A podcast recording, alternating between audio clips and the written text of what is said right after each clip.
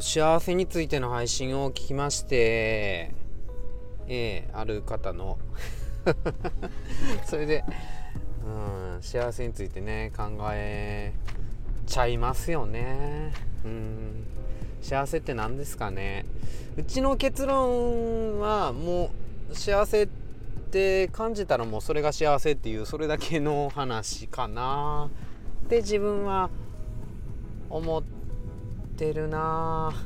うん。だから幸せになるってとっても簡単で何かができたら幸せとか何かが自分の中に手に入ったら幸せとかそうじゃなくて今たった今この今すぐ幸せになれるっていうかそういう感じですね。幸せ。ってうん。そうそう。感じりゃいいからさ。だからなんかあの幸せになれないっていうかあのもう自分は別に就職できずにプーみたいな感じでいた時も、うん、まあその時に付き合っていた方には失礼ですけど、ね、失礼っていうかうんうんねうん。まあ迷惑かけてましたけど。でも幸せやったし、うん、もう金がもう何て言うか全然稼げなくてコンビニだけのアルバイトで生きてた時もまあ幸せやったしっていう。うん。幸せ本当にね幸彼女がいないとかそういう時も幸せになんか自分が幸せって思ったらもうそれ幸せですよね。うん。なんだったらトイレでねああ出る出たっていう時だって幸せですよ、うん、感じたらそこにあるっていうかが幸せかな。だから自分がとっても自分にハードルを貸してる貸しちゃってるっていうかそういう時ってね。うん。幸せ感じられなくなるんですよね。そういうふうにほら本当に樽を知るってすごい実は好きで。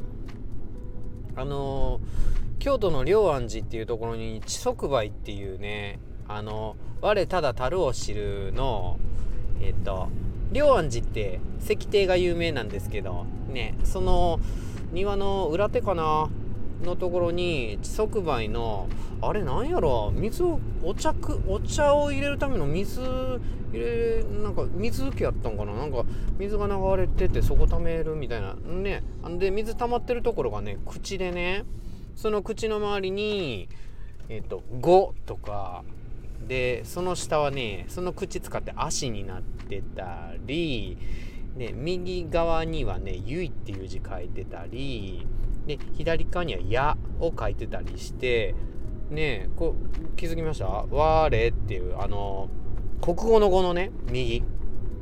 で「ただ」っていうのは口辺にえっとあれ古鳥かな「ゆい」って言っちゃったけどうん。あのあれね古鳥。で「えー、たる」でこれ足ですよね。その口使って。で「えー、を知る」「や」と口でね知る。こうやってね口の周りにね4つの漢字を当ててとっても素敵なデザインのねあの地即売っていうのがあるんですけどその思想がとっても好きなんですよね。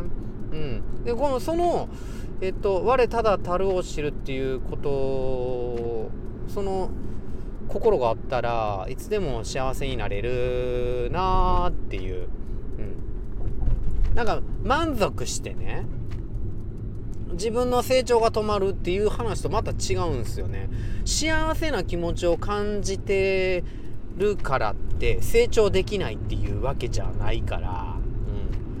幸せボケなんてね多分ね人間にはねないと思うんですよね。すごい成長の願望っていうのが絶対あるから自己実現の欲求。マズローマズローでしたっけ？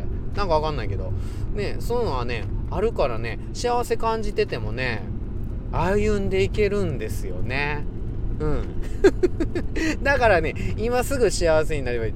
あれができできないと幸せになれないなんて言ってねあのハングリー精神かなんかわかんないですけどそれにね必死に向かっていってもなんかね自分がもうマイナスな気持ちマイナスな気持ちで頑張っていってもなんかなんかね幸せになれる気しないんですよね。だからねニコニコしてね今が幸せみたいな感じで自分を成長させていくっていうのがね好きです、うん、だからねあのえー、僕が聞いたね幸せについての配信者さんのお話はとってもとっても共感していて